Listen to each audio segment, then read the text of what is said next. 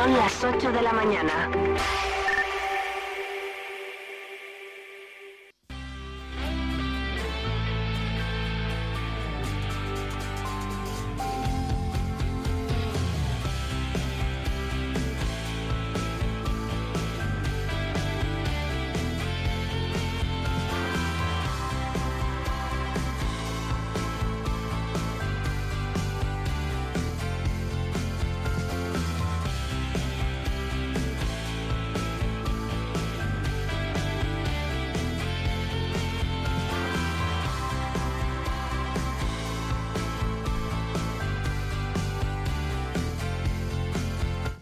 Ángeles Armisen reivindica un proyecto común centrado en la financiación local y el reto demográfico. La última asamblea de la Federación Regional de Municipios y Provincias ha reelegido a Ángeles Armisen, presidenta de esta entidad, para un nuevo mandato. de la provincia palentina, 157 ayuntamientos han delegado el voto en la presidenta provincial. Armisen ha agradecido el apoyo y confianza recibida para volver a ser la portavoz de la defensa dice de los intereses de todos y cada uno de los 2.248 municipios de Castilla y León.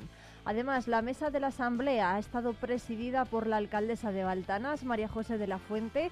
La Feria de Muestras de Valladolid ha acogido la celebración de esta nueva Asamblea, la número 17 de la Federación Regional de Municipios y Provincias, donde Ángeles Armisen ha sido, como decimos, reelegida para un nuevo mandato. Asimismo, el acto contó ayer con otra presencia palentina, la de la alcaldesa de Baltanás, María José de la Fuente, como presidenta de la mesa, y Ángeles Armisen, presidenta de la Diputación de Palencia y del Partido Popular, agradeció a todos los representantes municipales el apoyo y confianza hacia su persona para ser reelegida como representante máxima de esta entidad. Armisen también se ha mostrado orgullosa, dice, de seguir trabajando día a día por el futuro de todos y cada uno de, de todas y cada una de las localidades que representa la federación.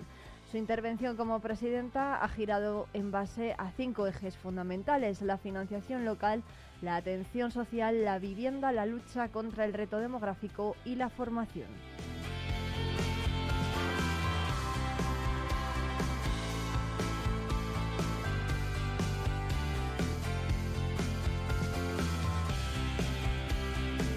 Más asuntos, la falta de consensos claros en torno a qué debe y qué no debe permitir la próxima ordenanza de terrazas en Palencia Capital quedó negro sobre blanco la semana pasada durante la comisión informativa de tráfico con la que se puso fin a la ronda de recogida de propuestas por parte de sus integrantes, los grupos políticos, representantes de los sectores de comercio y hostelería, bomberos y policía local.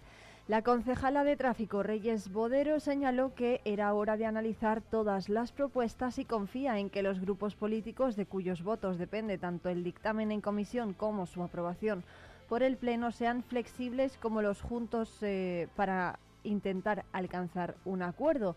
Dice que es optimista y que considera que habrá cuestiones en las que será más complicado un pacto, mientras que en otras sea más sencillo. La edil de tráfico confía en poder dictaminar y aprobar la nueva ordenanza antes de que acabe el año, pero reconoce que el trabajo de analizar todas las propuestas y encontrar un término medio va a llevar tiempo y no ve problema, no ve problema darse de plazo un mes más hasta enero si no hay acuerdo. A esa comisión de tráfico asistió en calidad de invitada la Asociación de Vecinos de la Puebla, que trasladó al equipo de gobierno de Miriam Andrés sus propuestas para la nueva ordenanza de terrazas, la situación de sus calles y sus principales reivindicaciones que incidieron sobre todo en la regulación de horarios. Tal y como publicó ya Diario Palentino la semana pasada, este era uno de los dos puntos eh, en los que hay posturas más equidistantes porque no está siendo fácil compatibilizar la actividad empresarial con el descanso vecinal.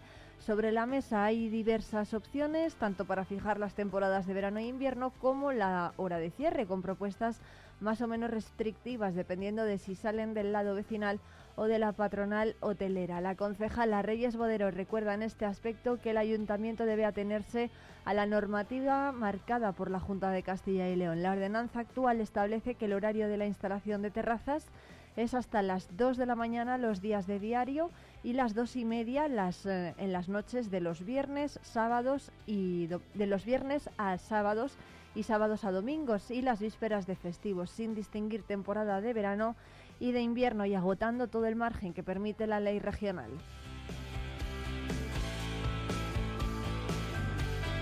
Y la Asociación Española contra el Cáncer en Palencia abrió ayer las puertas de su nueva sede en la calle General Amor, los números 4 al 6, cuya inauguración está prevista en la segunda quincena del mes de enero.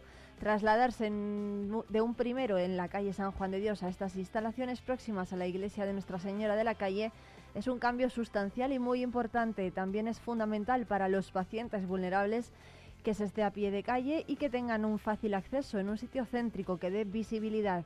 Dice la presidenta de esta entidad en Palencia, Rosa María Andrés, que es una sede ideal y una satisfacción muy grande poder contar con estas instalaciones que son magníficas, según ha incidido al periódico de esta casa, a Diario Palentino, donde ha explicado a renglón seguido que tiene una superficie de 400 metros cuadrados y que se va a poder dedicar a, en estas instalaciones tiempo a todas las personas que lo necesiten para atenderlas como se merecen. Afirma mm, Rosa Andrés que era algo necesario porque la familia de la Asociación Española contra el Cáncer se ha ampliado mucho y no había espacio para todas las iniciativas que se desarrollan y las que se quieren poner más adelante en marcha.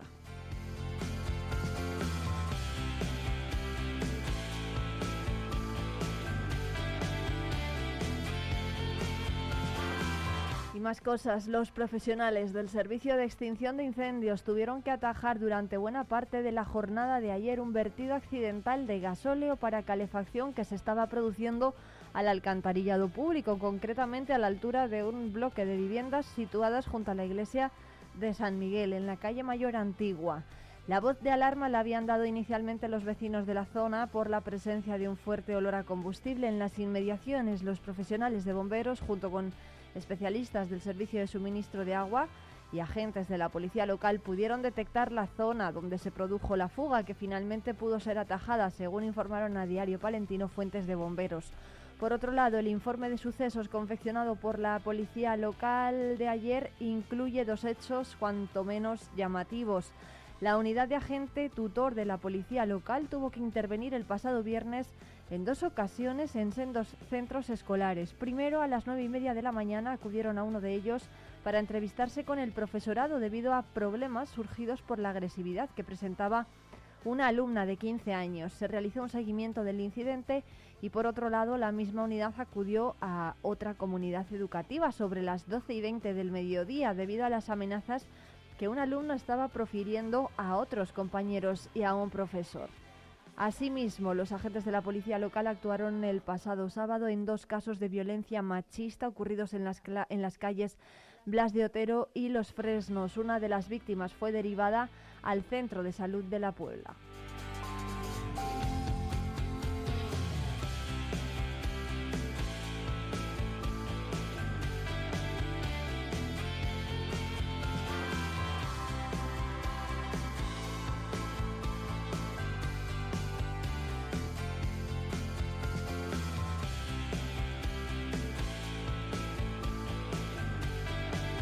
Más asuntos municipales, la ubicación del mercadillo del martes amenaza el acuerdo. El, el, equipo de gobierno no encuentra respaldo para mantenerlo en el paseo de la Julia, algo que ya ocurrió durante el pasado mandato y que finalmente obligó a dejar sin eh, obligó a dejar el texto en un cajón donde ubicar el mercadillo del martes vuelve a ser el gran impedimento para alcanzar un consenso que permita renovar la ordenanza de venta ambulante caducada desde 2016, ya que la que está en vigor se aprobó en 2012 con una duración de cuatro años. Ayer se celebró una nueva comisión informativa de impulso económico y quedó claro que cada grupo municipal tiene su propia propuesta, por lo que al menos por ahora no hay acuerdo posible para sacar el texto adelante. Tal y como explicó Diario Palentino, el equipo de gobierno opta por mantener el mercadillo de los martes en su ubicación actual, en el Paseo de la Julia una propuesta que respalda el Grupo Municipal de Izquierda Unida Podemos solo en el caso de que no se atienda su ubicación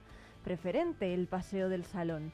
El Grupo Municipal del Partido Popular considera que lo más adecuado es solicitar a la Policía Local un informe que establezca cuáles son las mejores ubicaciones para los mercadillos semanales. Vamos Palencia, por su parte, aboga por concentrar los tres en dos sitios diferentes, Campos Góticos y el recinto ferial, eliminando el Paseo de la Julia. Y por último, Vox ha propuesto trasladar el mercadillo de los martes del Paseo de la Julia al recinto ferial y el del domingo a la estación de Pequeña. En resumen, no hay acuerdo y eso pone en peligro la aprobación de la nueva ordenanza porque el equipo de gobierno necesita al menos el apoyo de Vamos Palencia para sacar adelante la normativa. Si no hay acuerdo sobre dónde se debe celebrar ese mercado semanal, no se va a aprobar. Una situación que no es nueva porque en 2021, durante el anterior mandato de Partido Popular y Ciudadanos, ya se intentaron regular las ubicaciones de los mercadillos semanales y en concreto el del martes. En aquella ocasión se planteó su traslado a la calle Jardines y antes a la de labradores, pero ninguna de las opciones sumó los apoyos necesarios. Finalmente se optó por dejar el mercadillo donde se decidió en 2011, en el Paseo de la Julia, y ese puede ser el futuro del texto que ahora se debate si se alcanza un acuerdo político.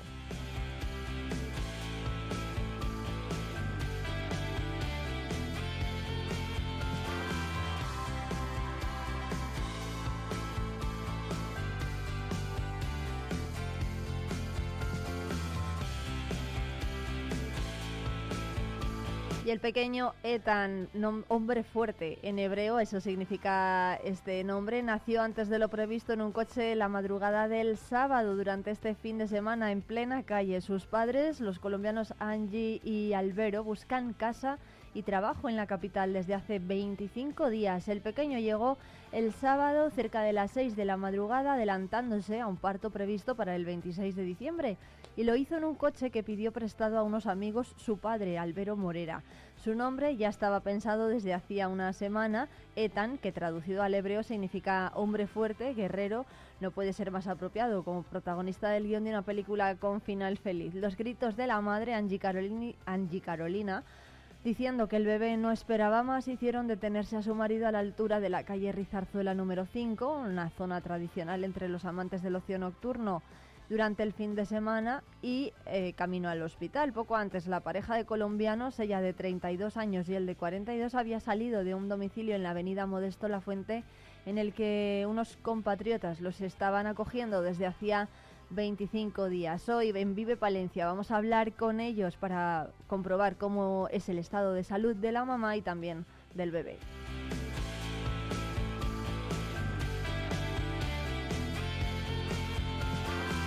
Y Cruz Roja entregó ayer en el Teatro Principal, en la gala anual, los reconocimientos al voluntariado, personas socias y empresas colaboradoras en un acto presentado por la periodista Nati Melendre, a su vez vicepresidenta provincial de la ONG. En acción voluntaria se reconoció a Desire Melina, Libertad Peláez y Pedro Calvo de la Asamblea Comarcal de Guardo. También hubo diplomas de reconocimiento para Aurora Calvo, Ismael Nieto y Rafael Serna de la Asamblea Comarcal de Venta de Baños. En el caso de la Asamblea Comarcal de Palencia se entregó una medalla de bronce a Óscar Javier Herrero y diplomas de reconocimiento a la acción voluntaria Arturo Marcos, Gregorio Cabezudo, Jaume Alsina, Julia Soto, Lara Fuentes, Mario de los Ángeles Herrero, María Isabel Madrigal y Silvia Adán.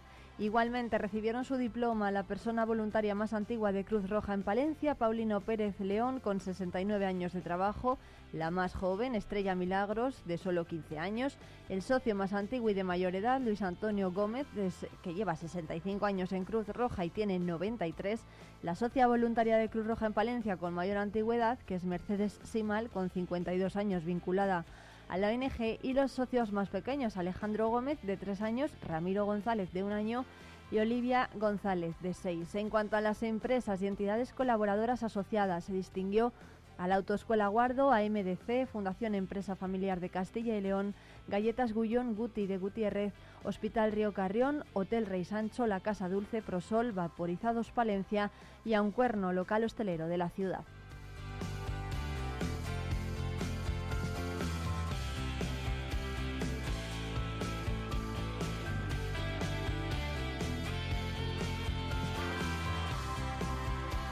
Son las 8 y 14 minutos. Saludos de quien les habla, Irene Rodríguez, que eh, hasta las 12 les va a acompañar en directo en Vive Radio Palencia, en la 90.1 de la FM Palentina y en la 107.2 de Radio Guardo, en un día en el que vamos a tener cielos cubiertos en toda la provincia y lluvias, débiles por la mañana y a partir de la tarde-noche con temperaturas que en Palencia capital se van a mover entre los 6 y los 13 grados de máxima.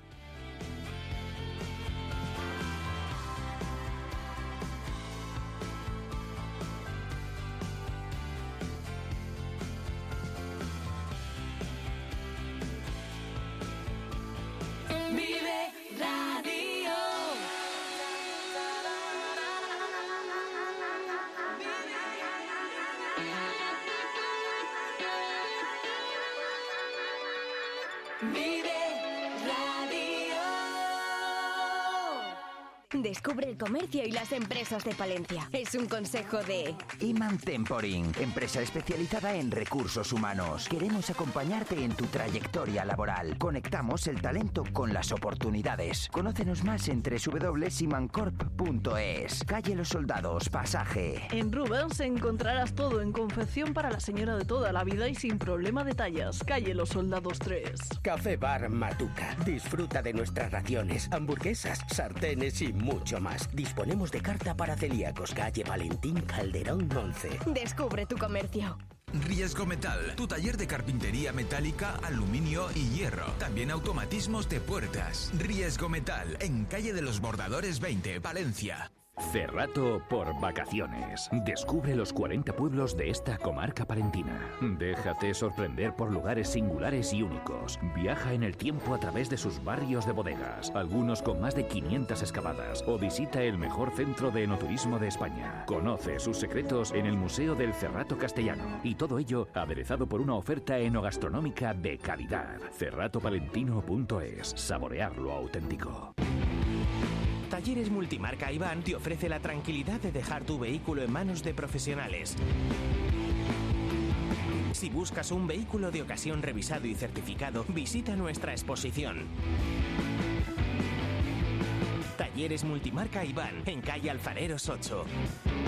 Volver a estrenar un abrigo de piel totalmente transformado con un nuevo diseño de tendencia es posible con Peletería Prieto. Las manos expertas de nuestro peletero darán vida al abrigo que tienes en el armario. Dale una oportunidad al chaquetón de tu madre o el abrigo que con tanto cariño te dio tu tía. También es posible darle una segunda vida como complemento del hogar. Disfruta del confort de una manta o el encanto de unos cojines. Pide tu presupuesto. Peletería Prieto, en calle Mayor 76.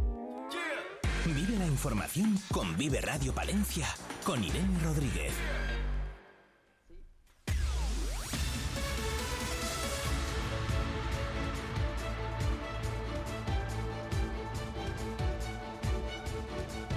Ángeles Armisen llama a fortalecer el municipalismo para luchar contra el reto demográfico. La palentina y también presidenta de la Diputación de Palencia fue reelegida ayer para un segundo mandato al frente de la Federación Regional de Municipios y Provincias y apeló ayer a la unidad para repoblar el territorio como en la Reconquista. Ángeles Armisen, buenos días. Muy buenos días a todos. Muchas gracias eh, por atendernos. ¿Cuáles son los retos que afronta ahora en este segundo mandato? Bueno, el primero, sin duda, devolver esa confianza de encabezar una lista eh, de consenso de los municipios de Castilla y León y también, como no, pues esos retos que tenemos encima de la mesa los municipalistas y responsables locales. En primer lugar, como no, esa incertidumbre financiera y económica que vamos a tener para los próximos años. En segundo lugar, eh, también, como no, gestionar los servicios de cara a ese reto demográfico, a generar igualdad de oportunidades y garantizar los servicios de calidad en los pueblos de Castilla y León, 2.248 municipios. ¿Cómo se pueden buscar los puntos en común de esos 2.248 municipios teniendo en cuenta la extensión de, Castilla y León? Bueno, yo creo que el punto en común es esa vocación de todos los alcaldes y concejales de estar al servicio de sus vecinos. En el fondo, gestionar ese municipalismo en Castilla y León es gestionar nuestra diversidad y por lo tanto buscar los elementos comunes y sobre todo garantizar los derechos de los ciudadanos y sus oportunidades sin duda tiene que ser el compromiso diario nuestro, ¿no? El que tengan esos servicios públicos que tiene que garantizar el ayuntamiento, que a veces se nos olvida, Irene, como es el agua, la luz, que haya una gestión de residuos o de depuración correcta, eh, sus calles, el urbanismo, lo que son las competencias básicas municipales, pero ahora mismo también, pues cómo no, acercar la cultura y el ocio a nuestros vecinos y sin duda también ayudar al sector privado en esa colaboración a la generación de actividad económica y empleo que es fundamental para desarrollar un proyecto de vida. Mm, señora Armisen, ¿cómo, mm, ¿cómo es el equipo que le va a acompañar en este segundo mandato? Bueno, pues son hombres y mujeres que tienen mucha experiencia también, algunos, y otros vienen de su experiencia política, pero en estas últimas elecciones municipales pues han sido elegidos alcaldes o alcaldesas de sus pueblos o ciudades. Yo también hablé de ese reto que es trabajar juntos el medio urbano y el medio rural de Castilla y León, porque lo necesitamos. No solo frente al reto demográfico, los pueblos pierden población, sino que hay algunas ciudades intermedias que están perdiendo población y eso es necesario, por eso es necesario trabajar juntos. No, me acompañarán eh, la alcaldesa de Miranda de Ebro, una mujer que ya tiene experiencia, no solo como alcaldesa, sino también en la federación, puesto que estaba la pasada legislatura. Está la alcaldesa y recién elegida alcaldesa de Burgos y también está uno de los vicepresidentes de la Diputación de Segovia y el que fue hasta ahora presidente de la Diputación de León y que ya no es presidente de la Diputación de León, pero es alcalde de su pueblo y por lo tanto va a estar y va a seguir acompañándonos en, la comisión ejecutiva y, en la, y en la Junta de Gobierno de la Federación. Hoy ya tienen a partir de las 11 reunión ¿no? de la Junta de Gobierno. ¿Qué se va a trabajar en esa reunión? Bueno, la reunión que tenemos a partir de las 11 es de la Junta de Gobierno de la Federación Española, no de la de Castilla y León, de la Federación Española de Municipios y, Provincias en Madrid. Y vamos a, hablar ¿no? y a tomar acuerdos.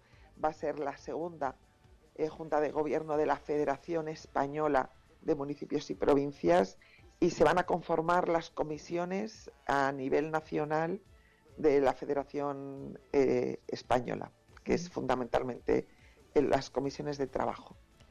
¿Qué futuro le ven desde estas, bueno, desde las dos federaciones, ¿no? Al final la eh. regional y la, y la nacional, al reto demográfico?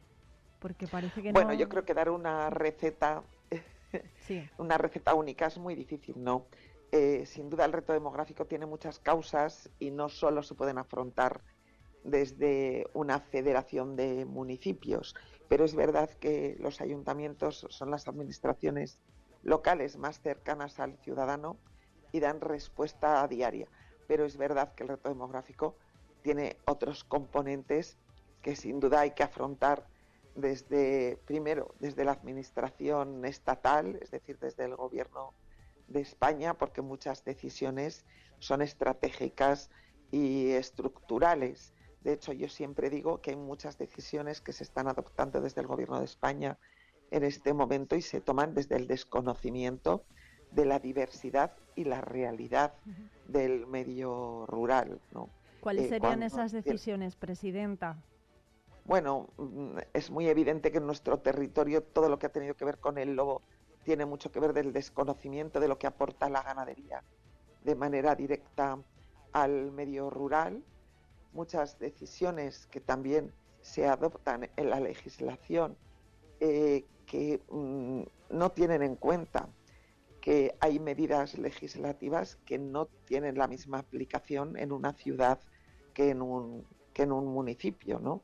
Y algunas de ellas pues tienen que ver con el agua, tienen que ver con la energía o tienen que ver con algunas actividades que son propias, propias y que están en el, iba a decir, en el ADN del medio rural, sobre medidas que se toman sobre la caza y la pesca, o bueno, incluso a veces medidas que tienen que ver pues con la regulación, iba a decir hasta urbanística, ¿no? de, de la propia gestión. Por eso digo que hay que conocer el medio rural para saber que frente al reto demográfico hay muchas cuestiones que inciden en la vida diaria de nuestros vecinos. Pero otra causa del reto demográfico, Irene, es sin duda la baja natalidad, ¿no?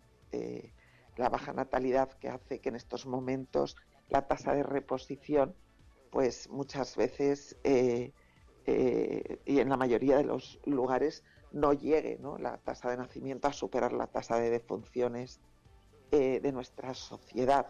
Y eso que es verdad que en el año 2022, por ejemplo, Castilla y León tuvo un repunte de nacimientos que sin duda es esperanzador, pero hay una tendencia que debe estar eh, consolidada y por tanto es difícil. Yo siempre digo que solo tenemos que pensar en nuestras propias familias, eh, cuántos hijos tenemos, cuántos hermanos somos, cuántos eran nuestros padres, etcétera, para saber que tiene mucho que ver eh, también esa natalidad actual con lo que hablamos del reto demográfico. No solo es la movilidad de los jóvenes o de las personas, sino que también en números absolutos, pues ahora eh, tenemos eh, muchos menos hijos que antes y por lo tanto la tasa de natalidad es muy baja. Hay otra cuestión fundamental ¿no? para los vecinos de una provincia de Palencia para asentar población que es la atención sanitaria. De hecho, en la zona de Guardo en los últimos días se han estado quejando de la falta de médicos, de la falta de ese pediatra. ¿Cómo se puede poner solución a eso y cómo se puede incentivar la cobertura de plazas en sitios como estos, ¿no? alejados de grandes núcleos de población? ¿Qué incentivos se puede dar eh, a un profesional para que se quede en una zona como Guardo, por ejemplo? Bueno, mm, yo creo que eso es un tema que hemos hablado muchas veces. Los incentivos, incluso en la zona de Guardo, ya se han puesto, ¿no? Que a veces son incentivos económicos, son eh, lo que se denominó, me parece, plazas de, difícil cobertura, que tienen a veces incluso una retribución bastante mayor, pero realmente es que hay un déficit de profesionales y después, cuando estamos hablando de que es difícil que la población eh, se asiente en el medio rural, también es difícil a veces que los profesionales soliciten esas plazas cuando tienen oferta de plazas en otros lugares. Mm, yo creo que muchas veces es también porque no conocen lo que es la vida en, el medio rural. Ahora cada vez más estamos en generaciones en las grandes capitales que no han tenido ningún contacto casi con el medio rural y por lo tanto para ellos no, no resulta atractivo por desconocimiento. No se elige lo que no se conoce. Eso es así. Eh, y es verdad que existe ese déficit de, de profesionales sanitarios. A partir de ahí, es verdad que la atención sanitaria está garantizada y, en segundo lugar, que realmente, eh, bueno, pues a veces el déficit de especialistas también dificulta que durante algunas temporadas, pues eh, esos especialistas estén allí, pero eso no quiere decir que la atención sanitaria no esté eh, garantizada. Sin duda la atención sanitaria en nuestros pueblos y en nuestros municipios está garantizada y es verdad que a veces ese modelo de la cita previa es lo que a algunos ciudadanos pues todavía eh, les es difícil incorporarse, pero es un modelo de cita previa que es verdad que en el medio urbano no solo existe desde siempre, sino que en el medio urbano eh, el número de cartillas es muy superior al del medio rural. Por lo tanto, en cuanto se llama la cita previa, es casi inmediata en el medio rural. Eso lo saben bien eh, los vecinos, que muchos de ellos y la mayoría mantienen su tarjeta sanitaria en el medio rural. Presidenta, ¿no será que a lo mejor los incentivos económicos de los que hablaba, ¿no? para esas plazas de difícil cobertura, no son suficientes, que ni siquiera ofreciéndoseles a los profesionales pues conseguimos ¿no? que vayan a, cubrir esas plazas a pesar de ese déficit de, médicos que usted dice? Pues eh, yo sinceramente creo que no. No sé cuándo de qué hablan de suficiente. Ahora no tengo el dato en la cabeza, pero estoy segura de que a cualquiera, mm, por la referencia que tengo yo, sería, yo creo que económicamente eh, suficiente, ¿no? Eh, pero mm, es que yo creo que muchas veces no es eh, exclusivamente económico, sino que a lo mejor es que tienen ofertas de mayor comodidad para su vida, a veces para sus, porque mm, prefieren una especialidad hospitalaria, prefieren trabajar en equipo, prefieren una mayor especialización todavía que la que van a llevar a cabo en un centro de salud de un medio rural. No quiero citar a Guardo porque no solo será Guardo, son otros municipios de la comunidad, incluso de España, ¿eh? porque esto no solo pasa en Castilla y León. Yo que tengo contacto con compañeros de, de toda España, también a través de mi participación en la Federación Nacional, esta situación no solo es de Castilla y León y el déficit de especialistas en lugares eh, geográficos más, digamos, con mayor mm, dificultad de accesibilidad, pasa en todas las comunidades eh, autónomas. Por lo tanto, no solo es económico, sino también es de otro tipo. Y yo creo que tenemos que ser conscientes que también en otros servicios públicos los profesionales no residen en el medio rural. y pues es la realidad. O sea, la mayoría se mueven y tienen movilidad, incluso a veces de fuera de nuestra provincia. Por lo tanto, ahí la demanda tiene que ser para que se formen más especialistas en el sistema MIR, que lo hemos pedido al Gobierno de España, que depende del Gobierno de España, lo hemos pedido en numerosas ocasiones y luego tenemos que intentar que también los nuevos especialistas jóvenes conozcan cómo es ese desempeño en el medio rural, que se puedan formar en el medio rural, que ahora no acceden a esa formación en el medio rural los especialistas. Ángeles Armisen, presidenta de la Federación Regional de Municipios y Provincias, muchas gracias por atendernos en esta mañana de martes en directo en Vive Palencia. Pues muchísimas gracias a vosotros por contar siempre lo que viene vinculado a lo más cerca de nuestro territorio y de la vida de los ciudadanos. Así que gracias a vosotros y a Vive Palencia. Un saludo muy fuerte. Un saludo.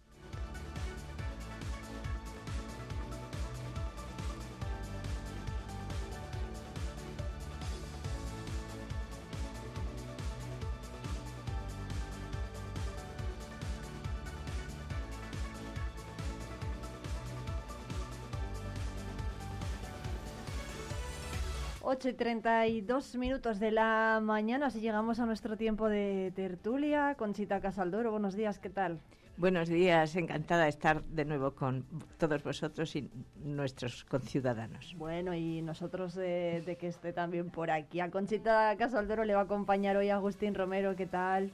Buenos días, un saludo a todos los oyentes. Compañero, periodista, antigua voz de Radio Nacional, muchas gracias a los dos por venir. Bueno, escuchábamos a Ángeles Armisen, que ayer era reelegida presidenta por segundo mandato de la Federación Regional de Municipios y Provincias, que nos ha dicho muchas cosas. ¿Qué, qué, opinan Agustín Romero, lo primero, y Conchita Casaldoro de todo lo que ha dicho Ángeles Armisen? Bueno, en primer lugar hay que decir que, que ha sido fruto del consenso, de un acuerdo entre PP y PSOE, se han repartido los cargos eh, presidenta de la Federación Regional de Municipios y Provincias, Ángela Gemisen, para cuatro años más, segundo mandato, le lleva cuatro, ahora otros cuatro más. Y después la vicepresidenta primera es la alcaldesa de Miranda de Ebro, que es del Partido Socialista, sí, Aitana, eh, Hernando y después la vicepresidenta segunda es la alcaldesa de Burgos, que es del PP, y así. además, mujeres todos, que eso está bien, ¿eh? En política. a, la presidenta, ¿ves? ¿verdad? Lo fundamental es la persona. Sí. Sea hombre o mujer. Sí, pero está bien. Enhorabuena a todas ellas porque son muy válidas. Pero está bien que, que, las mujeres también se incorporen al mundo político más todavía, ¿no? Eso es, positivo, ¿no? Porque hay un desequilibrio en ese sentido. Bueno, Bueno, y entonces, pues los grandes retos que tiene a partir de ahora, pues son eh, los que ha dicho ella, ¿no? El tema de la financiación local, que además va, va a haber a lo mejor menos dinero, eh, el tema de los servicios en el mundo rural, que tenga unos buenos servicios, ella lo ha dicho.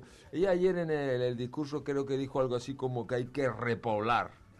Habló de ese concepto como la reconquista, ¿no? Claro, para repoblar esta parte de la España interior menos poblada, hay que dar servicios atrayentes, ¿verdad? A, las personas para que se queden. Es, que es, muy difícil. Para que las personas se queden. Y de eso ha estado hablando, ¿no? De, por ejemplo, el tema sanitario. Fíjate que dijo una cosa ahí al final que es verdad, porque es que en muchos pueblos eh, no viven. El médico que está destinado allí incluso no vive, sino que vive en la capital o incluso fuera de la provincia y va todos los días. es un problema ah, difícil de resolver, como decía Conchita, el, hacer unos servicios cada vez más que sean atrayentes para que se pueda asentar población y para que eh, para que venga gente a sí sí que es cierto que nuestros pueblos envejecen porque los residentes habituales pues son personas ya de, cierta edad. Y quizá lo de la globalización pues pues ha perjudicado ese sentido mm, para los para los jóvenes con, con hijos en edad escolar, con hijos pequeños, que siempre todos los padres hemos querido lo mejor para nuestros hijos y entonces que tengan pues una serie de, de medios más amplios mm, mm, resulta muy difícil pensar en un asentamiento en el mundo rural. bueno, de hecho Armisen no hablaba de esa comodidad a la que se está refiriendo Conchita, que los padres siempre han querido la máxima comodidad para los hijos y pues las generaciones más jóvenes, los padres nos decían, ay, tú sal del pueblo, ¿no? O sea, como queriendo decir que el, éxito o la calidad de vida la, al final se iba a encontrar fuera y ahora estamos viendo que la verdad es que es un problema yo creo que, que, bastante difícil porque dices bueno en un en una capital pues hay unas bibliotecas hay un, una serie de medios en que mis hijos se pueden relacionar más a menudo con, con, con otros niños de su edad. Eh, los jóvenes pues a la hora de desarrollar un trabajo pues el, estar con compañeros y, trabajando un poco en equipo pues les da unas unas posibilidades y un aprendizaje que lógicamente en un lugar más reducido pues es mucho más difícil o no tienen y esas cosas pues pesan mucho eh, el, éxodo juvenil, ¿verdad? claro, yo tengo dos hijas, las dos trabajan fuera, ¿sabes? Porque han ido a buscar trabajo pues, y nos pasará a mucha gente, claro, Es, difícil encontrar el eh, oportunidades. El ocio es muy importante tenerlo a mano. Para, efectivamente, es otro capítulo, pero yo me estoy Pero del ocio no se vive. No, pero... bueno, viven los que los empresarios del ocio. Algunos sí, pero sí que es cierto que profesionalmente, pues por ejemplo, un médico de decir, bueno, pues estar en contacto con compañeros, trabajar con ellos, pues un cirujano, por ejemplo, eh, se aprenden muchas cosas en equipo y claro, eso pues es, se ve muy mermado en otras condiciones. Claro, no, no se vive del ocio, dice Agustín, pero cuando salimos de trabajar nos encanta todo. sí, no, que, sí, sí, que también está bien que haya un, buen ocio en, el sitio, pero no por eso creo que se vaya a quedar una persona asentada en un territorio. Se queda asentada en un territorio porque tiene trabajo, porque tiene unos buenos servicios, eh, de todo tipo. Bueno, pero el ocio sí, sí que es fundamental. importante, Además necesario también, ¿eh? para desconectar un poco y relajarse y ser más efectivos luego en, en el trabajo cotidiano. Bueno, no me refiero yo tanto al ocio como, yo qué sé, parece que se nos viene a la cabeza ir al teatro y ese tipo de cosas, sino simplemente a, pues oye, ir al gimnasio. Ocio en sentido amplio, ¿verdad? Sí. Salir con los amigos, a tomar algo. De actividad. Al final, sí, al final a una persona joven le dices, oye, pues vete a de médico a, no sé, Cervera o un pueblo alejado a lo mejor de un núcleo grande de población y, y si no tiene buenas condiciones económicas, evidentemente no, no, va a aceptar, ¿no? Pero si además no tiene opciones de relacionarse con, con otras personas o de hacer otro tipo de actividades, a lo mejor tampoco, tampoco le... le sí, a veces los amigos, la, la, pandilla, el, el círculo ese en el que te mueves y disfrutas, pues también pesa y no cabe duda que es un complemento en nuestro quehacer diario.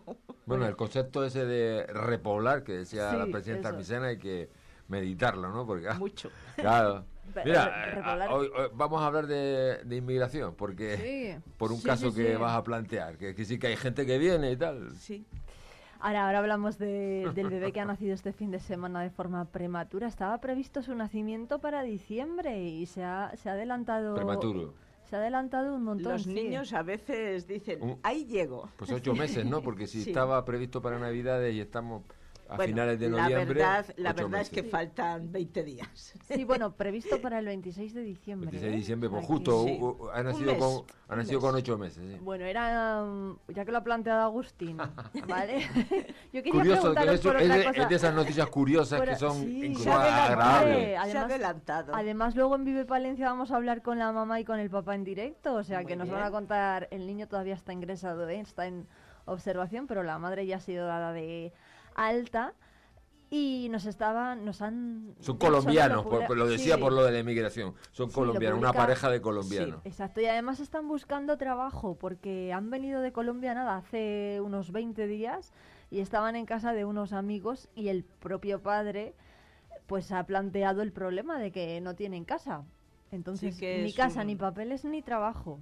Entonces, bueno. Es una situación verdaderamente delicada. Sí, a ver luego lo que nos, lo que nos cuenta, pero sí, desde luego, oye, una noticia buena para Palencia. Sí, que nació en la calle, ¿no? Hay que contar que, que sobrevino el parto y en un coche con ayuda de un viandante, con ayuda de un policía local, recibiendo instrucciones por teléfono de un médico del servicio de, de urgencia y después llegó ya la asistencia sanitaria, eh, nació, nació en la calle. Eso es un caso muy, muy singular, de esas noticias eh, raras, pero que, son ¿eh? positivas, sí, sí, por supuesto. Y ahí quizás Mira, Irene, permíteme, habría que decir lo importante que es que la policía local tenga una cierta formación para esas eventualidades. La tiene verdaderamente la policía. Y, que se demuestren casos como este. Las fuerzas del orden público, mm. como decimos, y eso, el ejército son gente preparadísima. En cuanto necesitas algo y les llamas, están inmediatamente y, se ponen a, a solucionar lo que sea, pero de forma extraordinaria. Que este es otro aspecto interesante de la noticia, ¿no? De, de lo importante, lo relevante que es la policía local, que parece que siempre dice, no, para poner multas, no, para este tipo de cosas. Le da un infarto a una persona por la calle, sabe cómo actuar, los primeros auxilios, etcétera, hasta que viene la asistencia sanitaria. Yo he sido testigo de muchas eh, cosas variadas y la verdad es que mm, son extraordinarios. Qué bueno, bueno, pues hablaremos ¿eh? con ellos, con esta nueva familia que acaba de recalar en Palencia. Es verdad que seguían los policías las instrucciones del 112 que se les iban dando por teléfono, pero claro. claro hay un protocolo, me imagino, para estos casos y, la forma de actuar es esto. Porque además el niño cuando nació, pues parece que no respiraba así de primera. y entonces se, se, atendió rápidamente. Y el padre entró en estado de shock, claro, por toda la situación. O sea que. Hay que ponerse en su lugar en ese momento. Sí, ¿eh? bueno. Menudo susto así de primeras. De verdad, pero de verdad. bueno, Angie, la mamá, sí que fue más echada para adelante y le decía también pues qué, qué podía ir haciendo, ¿no? Eh, cómo prepararse y demás, porque por lo visto el bebé empezó a salir de, empezó a salir de, nalgas. Sí. Entonces, eh, pues tenía eh, dificultades. y fíjate el, el, nombre que le van a poner al niño, que le han puesto al niño, Ethan, que es una palabra hebrea que significa bueno, está muy de moda, ¿eh? fuerte, guerrero, digo, que, que, que, viene con un nombre y nació ahí en, en, la calle, viene guerrero, ¿no? El niño, que el nombre le va al pelo. Si Agustín Romero y con Conchita Casalduero se encontraran en una situación así, ¿qué harían? No, no sabría pues yo echar una mano... Eh, lo posible, claro. lo posible. Ya lo hice con un vecino que se me quedó dos veces. ¿Sí? por cierto, era policía.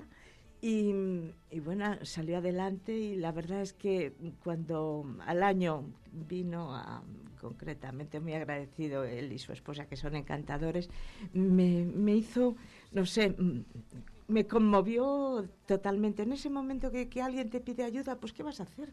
Pues ayudar. Es que es instintivo, porque entre otras cosas, ya no es que pienses, si fuese yo la, el sufridor, también me gustaría. No, no, es que ni lo piensas, sencillamente hay una persona que necesita algo, ¿cómo no vas a ayudarlo? Además ocurrió muy temprano, ¿no? Por la mañana, en este, este caso que estamos hablando.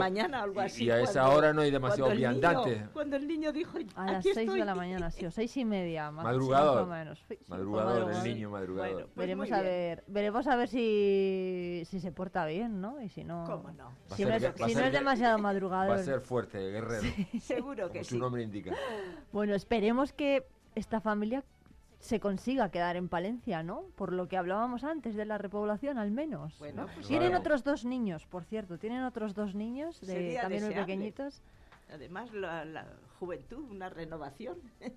Sí, ¿no? Bueno, pues ojalá se convierta Ethan en un nuevo palentino más, desde luego que es una buenísima noticia, la conocíamos este fin de semana, cuando por cierto se celebraba el Día Internacional para la Eliminación de la Violencia de Género. Hemos conocido además dos casos en Palencia últimamente. Desgraciadamente, sí. Y uno brutal en Madrid, un, un joven de 24 años ha matado a su expareja de 25 y a Y a su la niña. niña. Y después se ha intentado autolesionar y además, em, bueno, se le habían retirado, se le había retirado la denuncia porque Sí. no había mm, pruebas suficientes. Sí.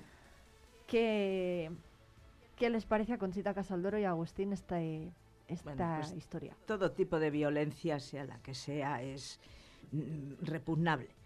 Pero la verdad es que, mm, desgraciadamente, estamos ahora viviendo una etapa en que, en que proliferan mucho estos tipos de casos.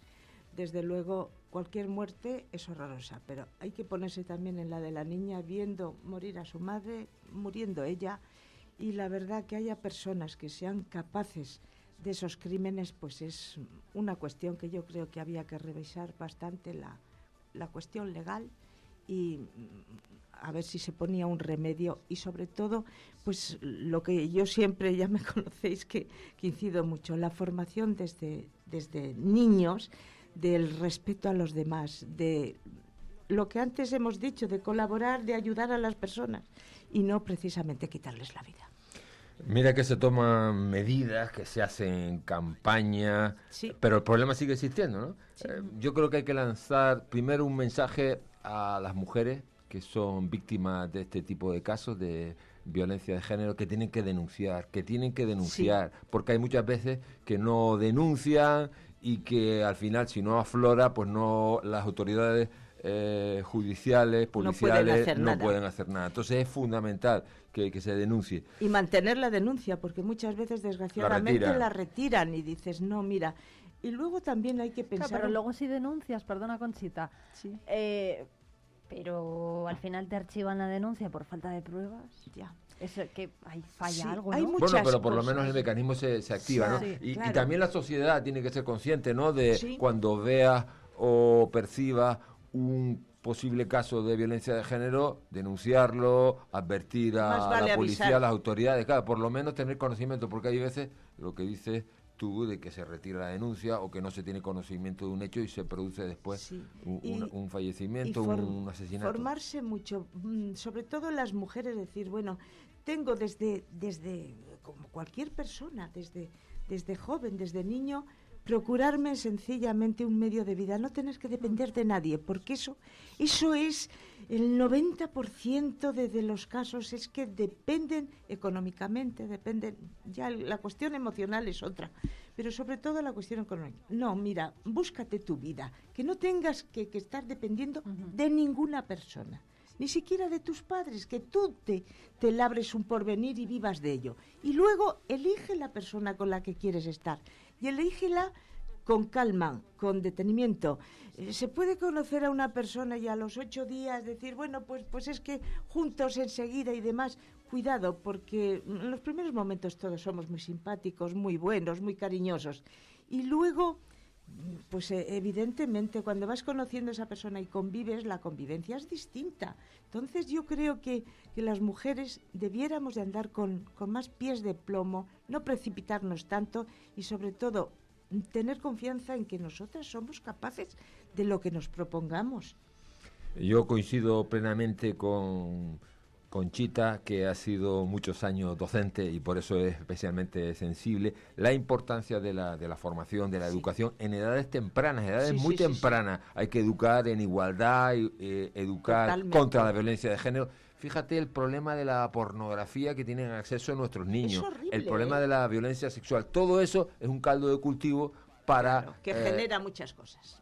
Que puede provocar eh, la violencia de género. Por eso, combatir todo eso, formar eh, a, los niños, como digo, eh, cada vez menores, porque cada vez a más temprana edad se ven actitudes, digamos, peligrosas o actitudes no convenientes. Y además violentas, violentas desde ves a niños, a niños pequeños, siempre ha habido peleas entre los niños, nos hemos peleado todos pero ahora les ves a veces con una agresividad, pues simplemente en el parque porque eh, me has empujado o porque no me dejas subir al... y se hacen eh, se hacen sondeos entre eh, niños y te asombras de las respuestas a veces de, algunos respecto al tema de la igualdad, ¿no? Como no, no, no, tienen nada claro que hombre y mujer son iguales o deben tener los mismos derechos. Y sí, sí es preocupante, es preocupante que, que en siglo XXI eh, sigan, sigan, pasando esas cosas. Hay un instituto, el de Paredes de Nava, que ha sido galardonado con uno de los premios Meninas del gobierno de este año, precisamente por tener un plan de formación en igualdad eh, que engloba, pues, no solamente las mm, conferencias, ¿no? en materia de igualdad que nos puedan dar en clase, también, bueno, tienen un montón de eh, reglamentos internos para los profesores, para el alumnado. Eh, y aún así, eh, pues seguimos viendo comportamientos como los que están diciendo Conchita y, Agustín, ¿no? De, pues, grupo de WhatsApp, grupo de WhatsApp fue noticia hace unos días atrás. Por, la semana pasada. ¿Qué pasa con pornografía. ¿Cuál es el, problema de, de, esto y por qué a pesar de empezar a hablar de igualdad en los últimos, pues no sé, 10 años, ahora parece que, somos más diferentes que, nunca, ¿no? Que siempre estamos pues incidiendo en la diferencia. yo no sé exactamente eso, porque antes también lo que a lo mejor pasaba es que no afloraban los casos, ¿no? Yo creo que, me imagino que violencia de alguna forma o de otra habría, ¿no? Ahora quizás, claro, pues se producen más porque... porque lo has dicho hace un momento, Agustín. La verdad es que siempre ha existido, y desgraciadamente pues somos humanos siempre me temo que existirá pero sí que ahora el acceso concretamente a los grupos esos de WhatsApp el acceso a, tan excesiva información pues está perjudicando mucho a los críos pequeños. Entonces sí que ahí mm, pues yo diría que la vigilancia de los padres pues se tiene que intensificar porque al fin y al cabo pues pues son son fruto de de, de, la familia y demás y, y, muchas veces no es, hay a mi niño que le pueden influenciar, es que a veces es tu niño el que, que está influenciando. Entonces, asumir eso es dificilísimo para unos padres, pero hay que hacerlo. Fíjate que fue el sábado, ¿no? El día contra la violencia hacia la mujer, el sábado, y, justamente el sábado se produjo tres algún, casos, fíjate. algún otro caso, ¿no? Sí, eh, de hecho ha fallecido también la mujer que fue estrangulada por su marido, que también falleció el sábado, tenía 37 años y estaba hospitalizada. También ocurrió en, en Madrid, en el puente de, de, Vallecas. Y aquí en Palencia lo que ha ocurrido han sido unas eh, discusiones. La víctima ha llamado a la policía y en uno de los casos se detuvo a uno de los agresores y en el otro el agresor ya se había ido. Qué importante es denunciar, ¿no? Es fundamental.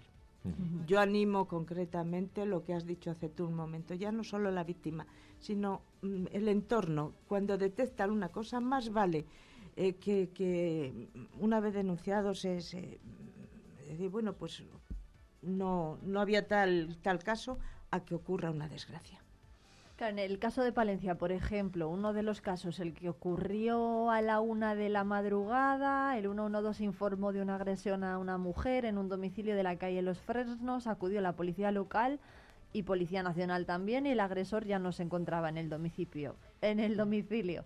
Y se le realizó a la mujer un ofrecimiento legal de acciones. Ahí la mujer puede, no, a lo mejor no siempre denuncia, ¿no? Y yo creo que sí, si está además en el momento del shock, pues es difícil, pero mm, también hay que dar un poquito tiempo al tiempo y esas agresiones y demás normalmente se oyen alrededor y entonces... Que, que pues se empieza, me imagino, con un bofetón, con un empujón, eso va a mayores y si no se ataja desde el principio, pues entonces puede, Incluso hay puede un haber acoso psicológico muy fuerte, ese de, oye, pues es que mm, mi pareja siempre me mira, me mira el teléfono. Oye, perdona, no, hay una cosa que es muy privativa, muy personal, incluso en las parejas mejor avenidas, hay que respetar siempre la intimidad de lo, del otro. Entonces, eso las jovencitas lo están sufriendo ahora mucho me refiero a adolescentes de 15, 16 años, eso.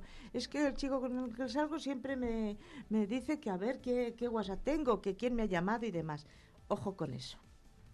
Bueno, pues voy a poner unos anuncios y me dejan Conchita y Agustín y seguimos hablando de otros asuntos en la 90.1 aquí en Vive Palencia. Esto es Vive Radio. Siempre alegre, siempre positiva. ¿Y esto? La música que esto?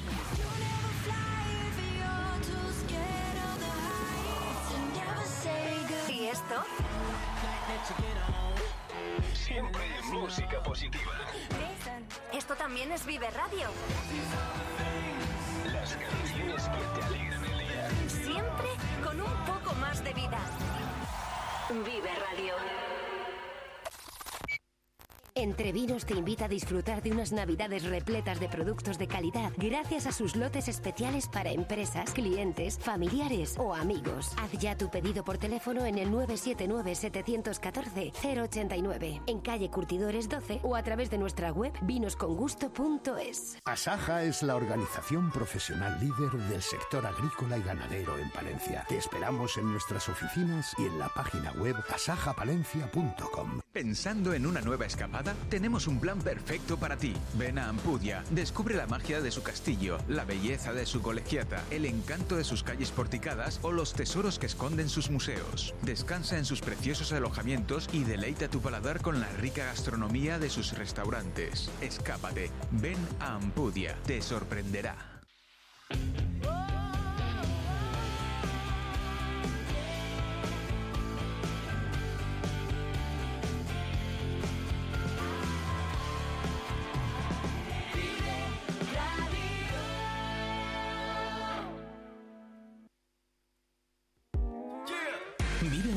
La información con Vive Radio Palencia, con Irene Rodríguez.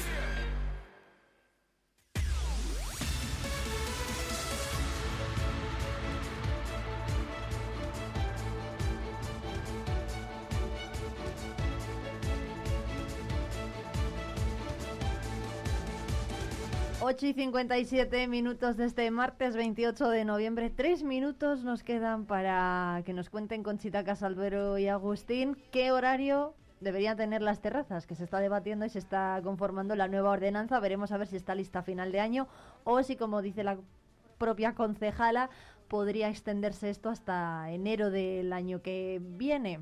Es difícil, claro, porque ahí son muchas eh, voluntades las que hay que juntar, eh, hay que dar un acuerdo, pues están por un lado los vecinos, que claro quieren que las terrazas se cierren antes, están eh, los empresarios, que es todo lo contrario, y está el ayuntamiento entre medias. ya sabes que venimos de las famosas terrazas COVID, que algunas la verdad es que tenían un aspecto lamentable, que se desmantelaron muchas y entonces mm, es necesario una nueva ordenanza de terrazas con eso eh, con ese con ese asunto sobre todo del horario no yo creo que va mm, bueno tiene ya ha dicho desde el ayuntamiento desde el gobierno municipal que a lo mejor tienen que prorrogar porque no han llegado a un acuerdo todavía y tienen que prorrogarlo y no hacerlo. Ellos pretendían en principio hacerlo antes de que termine el año pero ya nos queda un mes y poco más. A lo mejor tienen que alargarlo efectivamente hasta hasta enero eh, es difícil. Yo creo que ahí congeniar una voluntades y otras, como digo, unas opiniones y otras no, no, no es fácil. Vamos a ver cómo qué- qué ocurre. Yo creo que las terrazas son importantes, fundamentales, pero efectivamente también es importante y es respetable el descanso de los vecinos y Hay tal. que Bueno, regularlo, sí. No Lo has dicho, estoy completamente de acuerdo contigo. Simplemente te, añado, te añado un elemento que, que te has comido, aparte de los empresarios, el tiempo. Y entonces veremos a ver. Bueno, si pero frío te comentaba fuera de micrófono que hay que hay terrazas en países europeos A Conchita le gustan la- las terrazas de Dinamarca. Está el calorcito Claro, ahí, ¿no? Sí, claro, con la no. manta y, con la manta y la estufa. No, hoy en día hay terrazas ahí acondicionadas. Yo he pasado, No. por- estamos en noviembre ya y hay gente todavía que Sí. va a, la- a las terrazas. A y mí tal. me gustan las terrazas. Yo soy mediterránea, no cabe Pero duda. efectivamente- Pero hay que regularlas, porque sí que es cierto que nosotros tenemos además un gran defecto y en Palencia mucho más. Lo que chillamos al hablar. Y Es entonces verdad. los vecinos, pues evidentemente, mm, el que tiene que levantarse a madrugar y trabajar al día siguiente necesita descansar. Claro, dirán los vecinos, oye, pues que salgan de la terraza y se metan en el bar, ¿no? Que por lo menos habrá más silencio. Fíjate el paseo del salón, ¿no? Claro, claro. Pobrecicos. Claro, claro, pero los que se están en la terraza tomando algo en el salón dirán, Están "Anda, pues este felices". vecino que no venga aquí a vivir. Sí. Bueno, en fin. Ya que- lo han dicho, ¿eh? Ya lo han dicho que- muchas veces. Claro, y de hecho, bueno, la Asociación de Vecinos de la Puebla está, Está enfadada, muy sí. implicada también en la, en la redacción de esta Sobre todo en ordenanza. primavera y verano, ¿verdad? El problema por Yo el creo que debiéramos todos de, de aportar lo que podamos, ¿eh? Y procurarlo. La hora tope es eh, las dos y media por la noche, por las noches de los fines de semana. Sí, pero la zona de luego- la Puebla eh, son las 4 y las las- 5 y está la gente gritando fuera de la terraza ya con el, con el vasito de, de lo que está tomando, molestando a los vecinos. Para eso está la policía local que puede eh, abrir un expediente a un local, un establecimiento que se pase en la hora. No, o... no, pero está cerrado. El establecimiento sí. ha respetado la ley. El problema es el No, pero usuario. algún expediente siempre lo vemos en, en la verdad, en los partes de suceso y se levanta expediente porque el local Sí, tal no, no cumplía. Bueno, bueno, pero también efectivamente la, la gente, pero La vamos, gente también, es- también se puede decir a la gente que se vaya. Lo que pasa es que, Que necesitaríamos, difícil, mucha, necesitaríamos mucha policía, ¿no? Total. Bueno, Agustín Romero y Conchita Casaldoro, muchas gracias por venir a la tertulia hoy, martes 28 de noviembre. Nos vemos pronto. Muchísimas gracias y encantados. Buen día a todos los palentinos. Un saludo a los oyentes. Son las nueve.